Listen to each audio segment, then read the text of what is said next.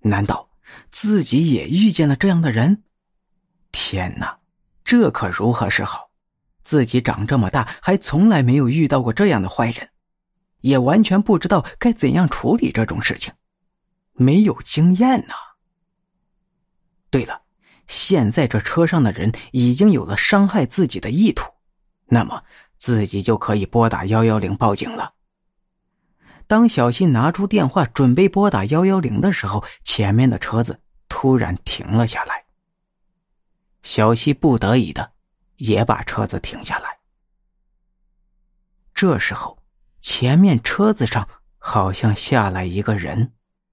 小西赶紧把自己的车子的车窗给锁好了。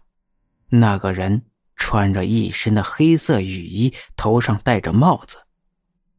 小西看不清楚。男人的长相，但是只是隐隐觉得这是一个身材高大魁梧的男人。如果这样的男人想要伤害自己，自己是没有能力反抗的。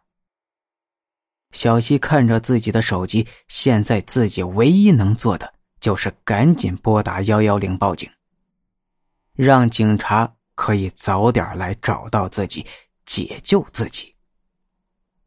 但是。幺幺零那边传来的却是忙音。他拿起手机一看，天哪，没有信号！这怎么可能呢？这可是在城市里面，怎么会没有信号呢？难道是被屏蔽了吗？怎么可能呢？怎么会有人屏蔽移动的信号呢？太不可思议了！不能拨打幺幺零报警，那该怎么办呢？前面的男人越来越近了，小西的心也越来越恐惧。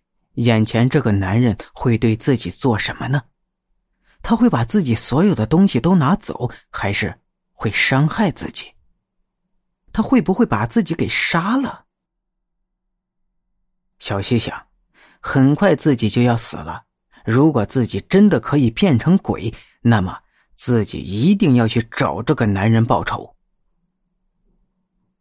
男人越来越近了，小西感觉自己的生命在一点点的流逝。如果这个男人是一个正常的男人，那么他不会在没有下雨的夜晚穿成这个样子。男人终于走了过来，晨曦有点绝望的看着他。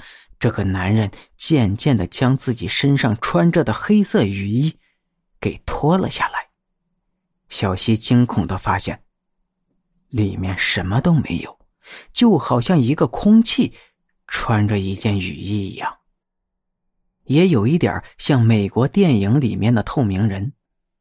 反正这件风衣下面什么都没有。